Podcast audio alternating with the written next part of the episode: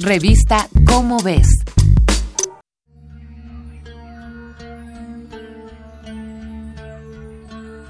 Toda superstición o creencia mística y todo rastro de fe puesto en ellas se pueden resumir como un miedo constante a lo desconocido del porvenir.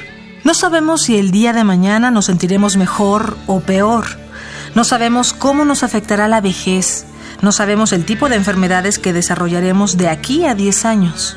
Los oráculos y adivinos decían proteger a sus clientes de un futuro que, dicen los escépticos, aún no está escrito pero es probable que en algunos aspectos esto no sea del todo cierto. Es probable que el futuro de nuestro propio cuerpo esté escrito dentro del mismo. Para poder explicar esto de la manera más correcta posible, es necesario explicar primero qué son los telómeros. Como seguramente todos sabemos, nuestra información genética, el ADN, está contenida en los cromosomas. El ADN se compone de unidades conocidas como nucleótidos que forman las tan reconocibles y largas cadenas. Una secuencia de seis nucleótidos repetidos 2500 veces forma una estructura que es conocida como telómero, explicado someramente.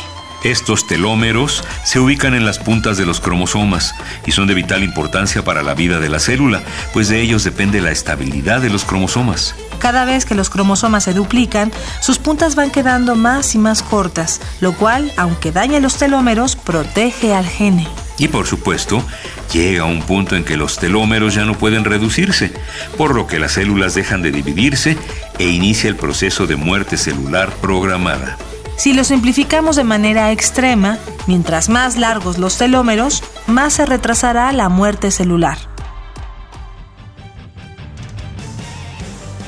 Pero, ¿qué relación se ha encontrado entre los telómeros y la longevidad?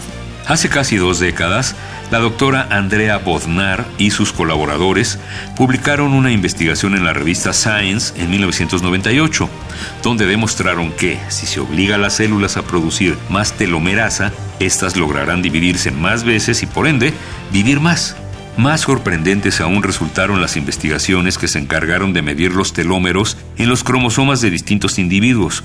Así se demostró que no todos nacemos con telómeros del mismo tamaño. Y aún más, se encontró que la longitud de los telómeros influye más de lo que podemos imaginar en la calidad de vida. Por ejemplo, se ha encontrado que los individuos propensos a desarrollar enfermedades como infartos al miocardio, obesidad, hipertensión, diabetes tipo 2 y algunos tipos de cáncer tienen también telómeros más pequeños.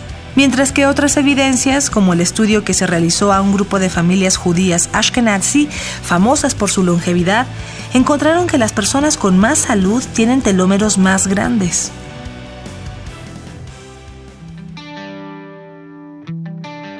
Una de las teorías propuestas de esta correlación es que no solo nacemos con telómeros de distintas longitudes, también nuestros actos y factores externos influyen en el tamaño de los mismos.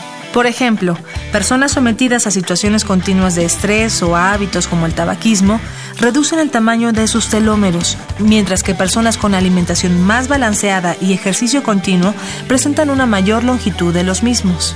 Y aunque aún no tengamos la certeza de cómo influye la longitud de estos telómeros en nuestra esperanza de vida y de cómo esto nos ayudaría a prolongarla, quizá con pruebas científicas, valga la pena seguir las enseñanzas de aquel viejo proverbio chino para vivir más. Comer la mitad, andar el doble y reír el triple. Esta es una coproducción de Radio UNAM y la Dirección General de Divulgación de la Ciencia de la UNAM basada en el artículo Oráculos de Salud y Longevidad, escrito por Miguel Ángel Ceballos. Si deseas saber más sobre los telómeros y su influencia en la esperanza y calidad de vida, consulta la revista Cómo ves, la publicación mensual de divulgación científica de la UNAM. Revista Cómo ves